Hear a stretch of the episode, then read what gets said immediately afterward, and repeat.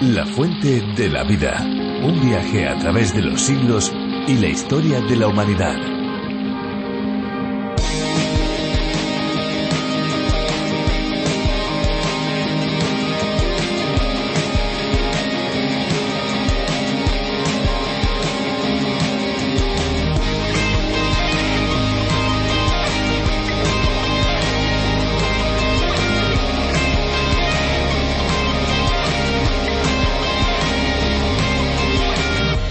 Las aguas residuales son cualquier tipo de agua cuya calidad se vio afectada negativamente por influencia antropogénica. Las aguas residuales incluyen las aguas usadas, domésticas, urbanas y los residuos líquidos industriales o mineros eliminados o las aguas que se mezclaron con las anteriores. Su importancia es tal que requiere sistemas de canalización, tratamiento y desalojo.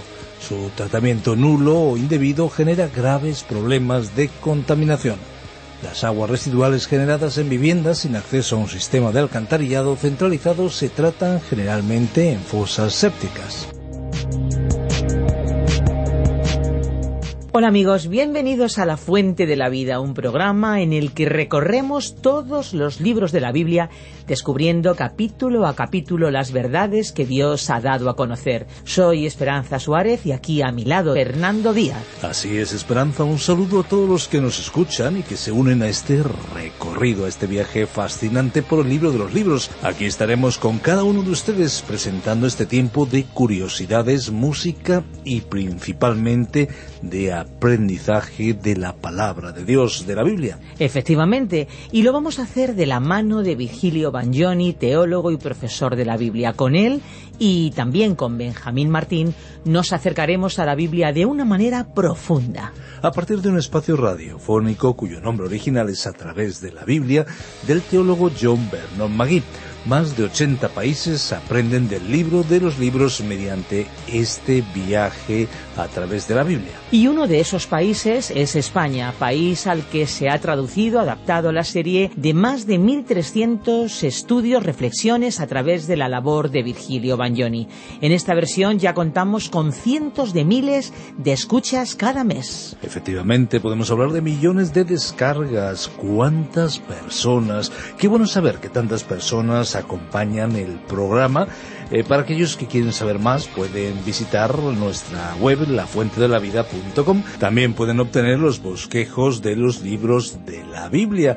Están en la página oficial de A través de la Biblia, pero ustedes pueden pedírnoslos a través de nuestro WhatsApp el 601-203-265 o también info arroba Estamos realmente impacientes por empezar este estudio de la serie, pero eso sí, antes vamos a escuchar una canción. Estamos seguros que les gustará.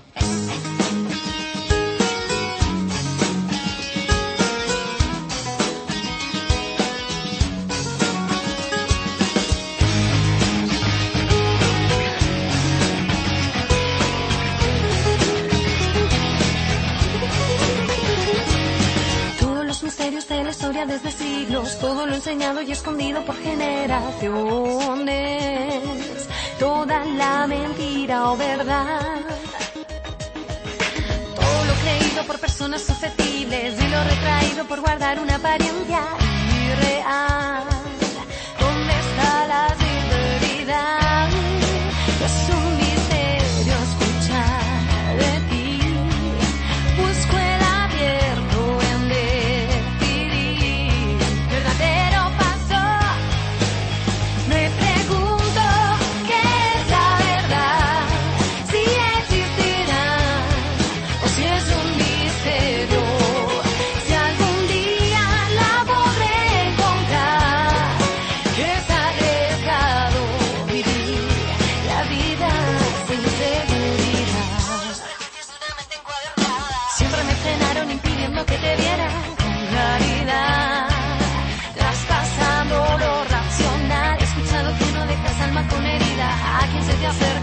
Acerca le cambias la vida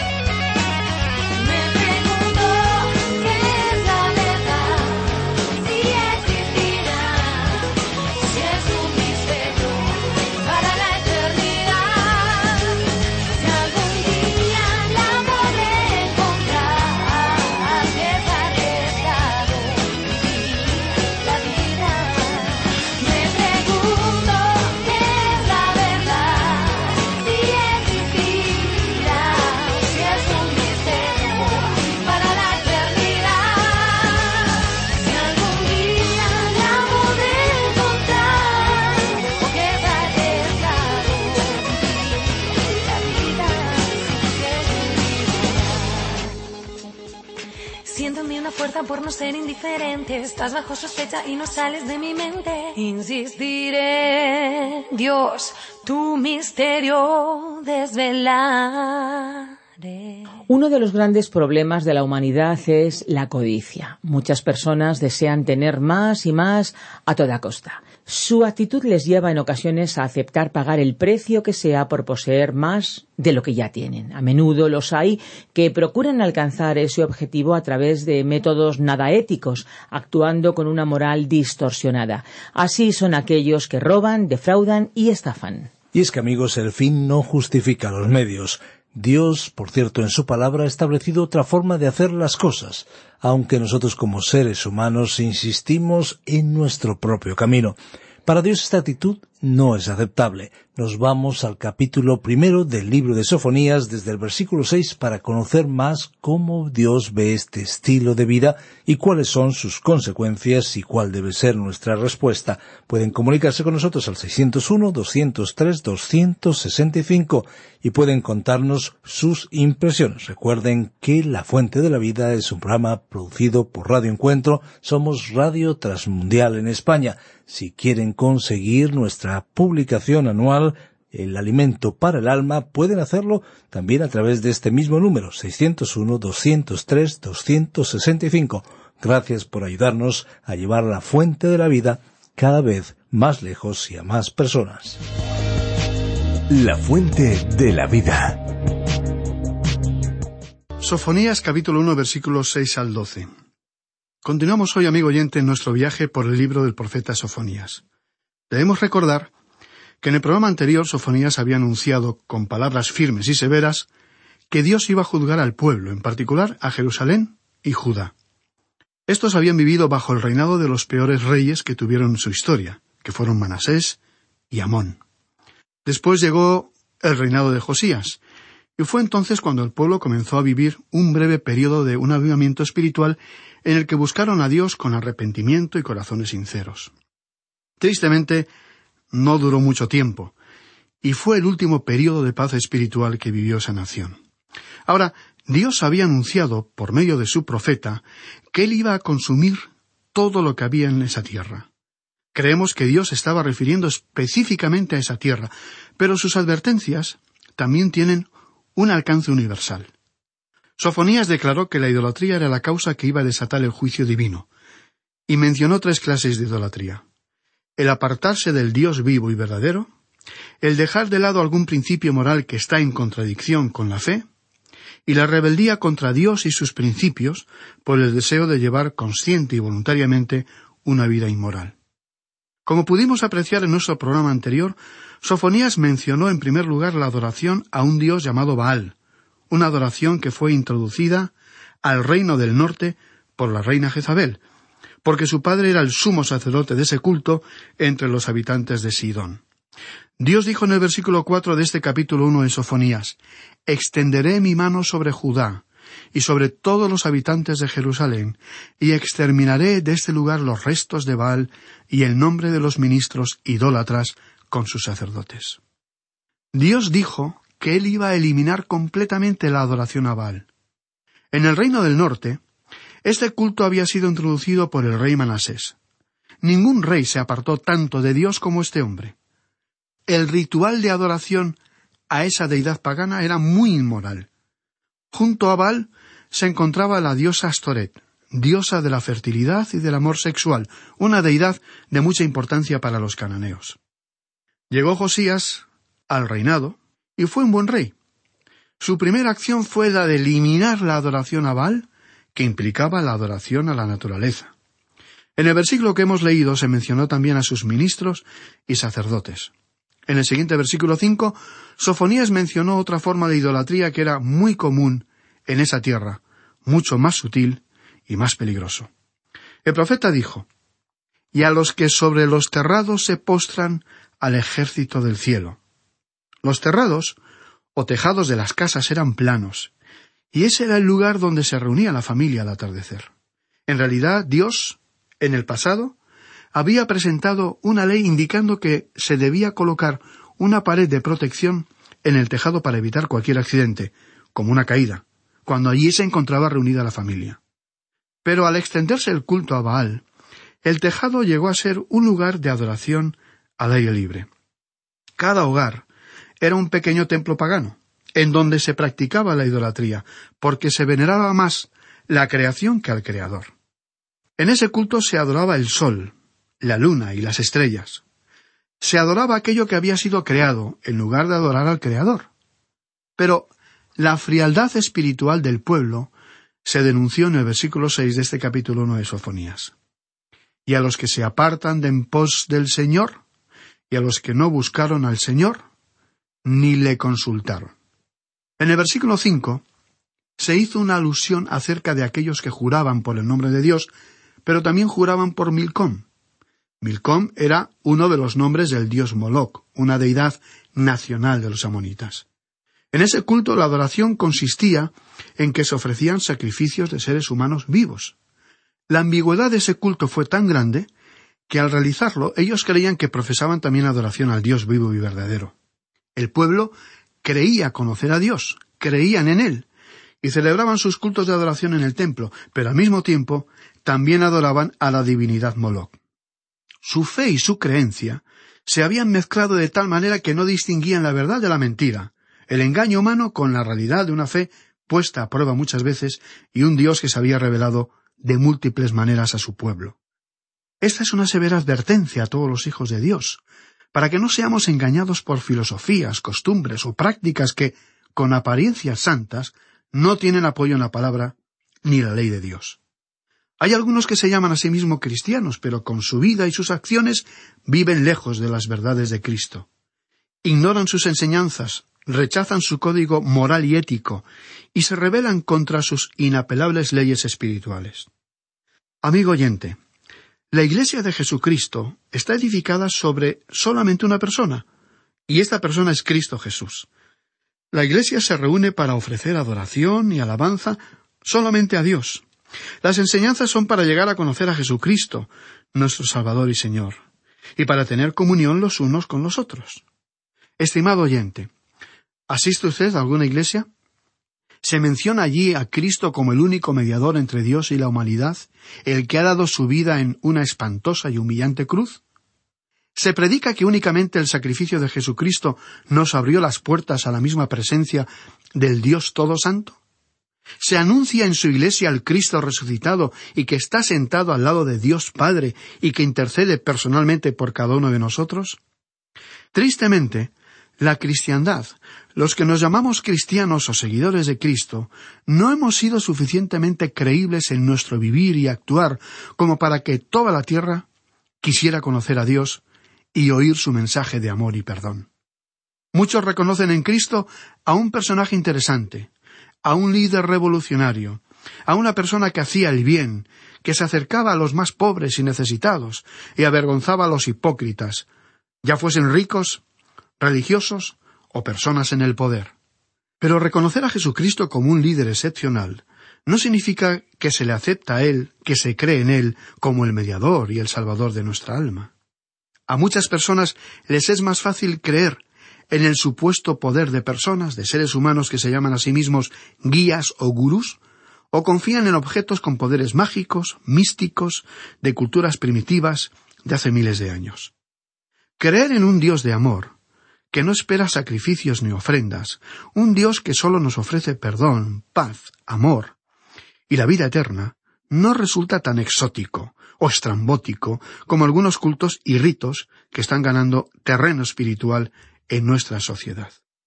También hay personas que hablan muy bien de la ética de Jesucristo y le admiran como la persona más maravillosa que haya existido jamás. Hasta le llaman superestrella.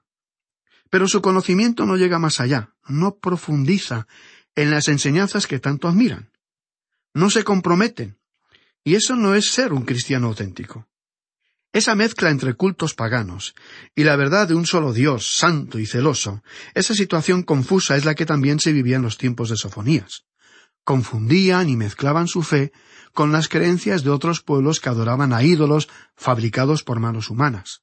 La adoración a la divinidad, llamado Moloch, fue una de las prácticas más crueles y sanguinarias conocidas en la historia de la humanidad. Era una adoración carnal con rituales aberrantes, En la actualidad, tristemente, también podemos encontrar cultos que no solo niegan los grandes hechos de la fe cristiana, sino que también realizan prácticas contrarias a la palabra de Dios. Muchas personas piensan que si asisten con cierta regularidad a una iglesia que tiene un hermoso edificio, quizá con un campanario, un magnífico órgano, una buena coral y un diseño interior que inspira admiración y recogimiento, que todo esto satisface el corazón de Dios. Pero Dios ve más allá. Él mira las profundidades del corazón, conoce todos nuestros pensamientos y escudriña todas nuestras intenciones. Simplemente no podemos engañar a Dios de ninguna manera. Él nos conoce por nombre, a cada uno en particular. Su mensaje a través de toda la historia de la humanidad es el mismo, y es único. Y a todos aquellos que quieran conocerle a Él, el Dios único, el Creador de todo el universo, el Santo y poderoso Dios, Dios se le revelará de una manera personal e inequívoca. Pero para experimentar ese encuentro con Dios, solo nos tenemos que presentar ante Él con humildad y sencillez.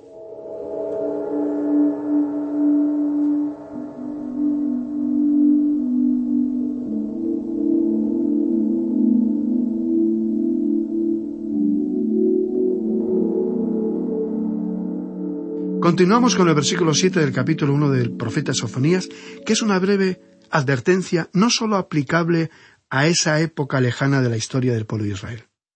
Esa advertencia también es perfectamente actual y aplicable a nuestra época. Leamos la primera parte del versículo siete. Calla en la presencia de Jehová el Señor. Estas palabras se refieren a un estado de una gran quietud y calma interior y exterior. Ahora no es el momento de hablar, les dijo el profeta. No pronuncien ninguna palabra, no protesten. Recuerden, nos encontramos en la presencia del Dios vivo. En nuestros días, por un gran desconocimiento y mucha ignorancia, existe una grave falta de reverencia hacia Dios. Hay personas que se atreven sin pudor a maldecir el nombre de Dios, o lo mezclan en frases malsonantes. Amigo oyente, nuestro Dios es un Dios grandioso, inmenso, poderoso y justo, un Dios ante el cual nadie puede quedar en pie, y nos postraríamos humildemente sobre nuestros rostros, porque Él es el Creador, el gran Dios, el Creador del universo, y nosotros solamente somos criaturas muy frágiles y pequeñas. Calla en la presencia de Jehová el Señor, dijo el profeta. ¿Por qué? Porque el día del Señor está cercano. Esta es la primera mención que tenemos aquí en este libro acerca del Día del Señor, porque el Señor ha preparado sacrificio y ha dispuesto a sus convidados.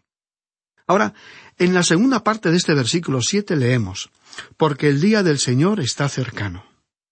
Recordemos que el día del Señor se presenta, primordialmente, como un tiempo de juicio. Si usted quiere situarlo dentro de la cronología de los acontecimientos, dentro del programa de Dios, este será el período de la gran tribulación.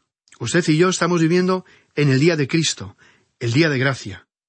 El día del Señor comenzará cuando la Iglesia, los verdaderos creyentes, serán recogidos de esta tierra. Entonces Dios comenzará a actuar y comenzará su juicio.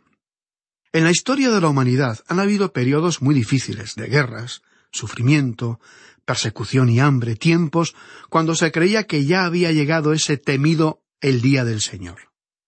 Así ocurrió, por ejemplo, cuando el rey Nabucodonosor atacó y destruyó a Jerusalén. La quemó completamente, arrasó con todo, llevó en cautiverio a toda la población, y esa tierra quedó completamente desolada y destruida. En el Israel actual se han plantado más de un millón de árboles, pero esa reforestación es insuficiente, porque se pueden ver montañas y cerros completamente desprovistos de vegetación. Siglos atrás Toda esa tierra estaba cubierta de árboles y de viñedos. Era la tierra fértil de la leche y de la miel, la tierra prometida por Dios para su pueblo.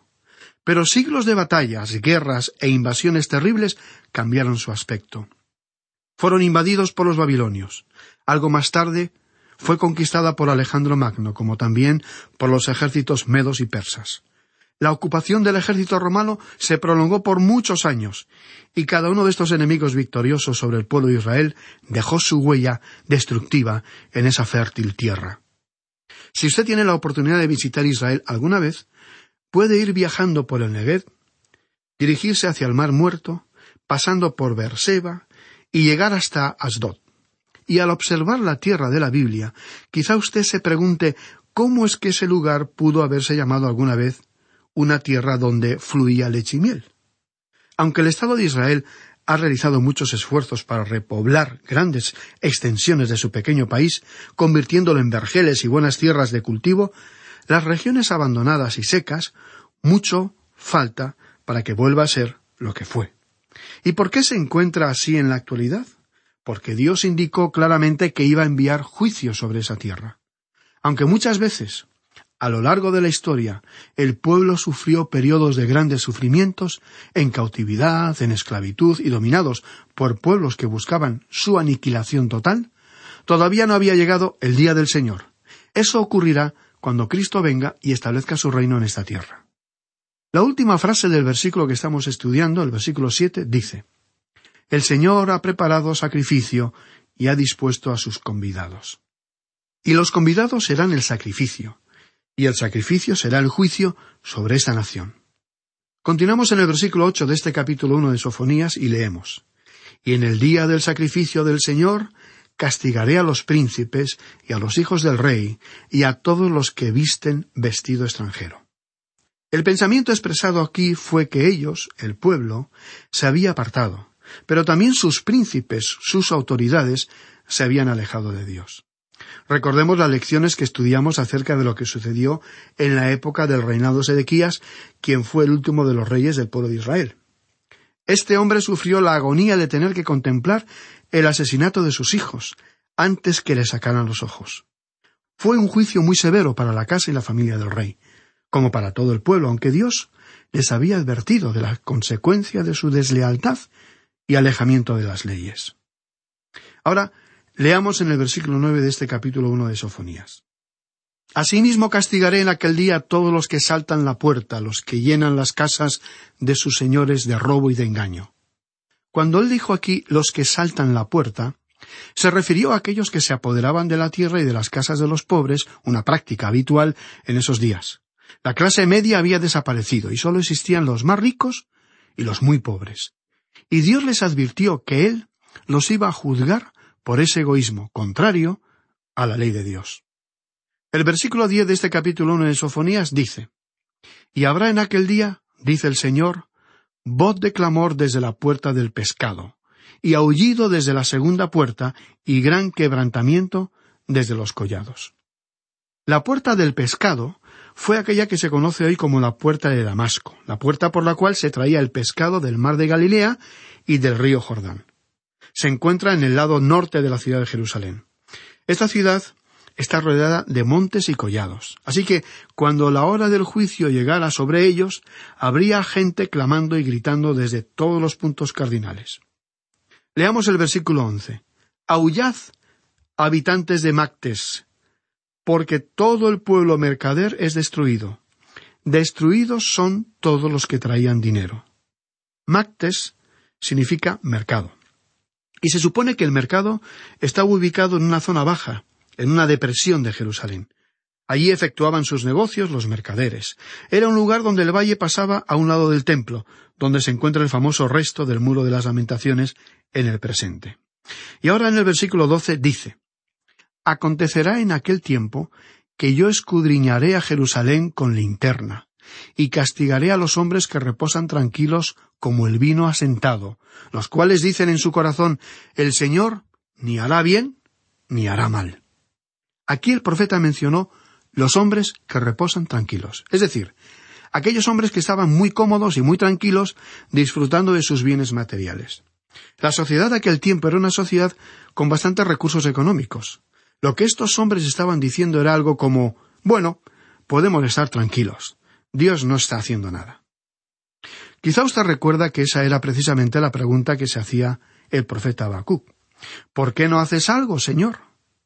Y Dios le respondió que ya estaba en marcha y que tenía planes.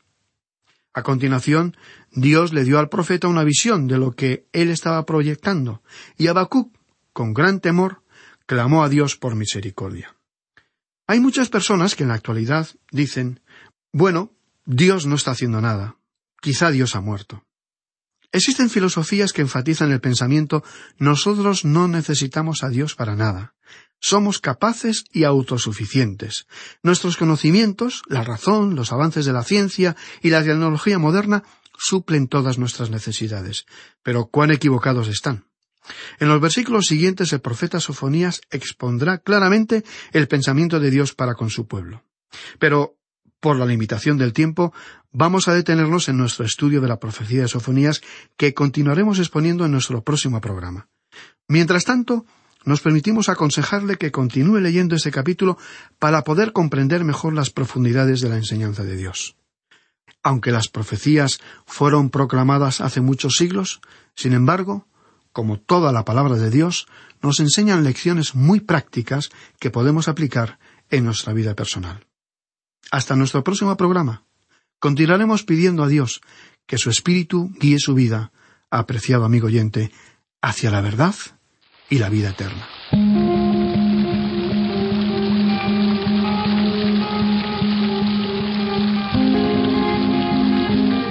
Pues prácticamente hemos llegado al final de nuestro espacio por hoy, por supuesto porque tenemos por delante muchos espacios para disfrutar juntos de este viaje radiofónico por cada uno de los libros de la Biblia.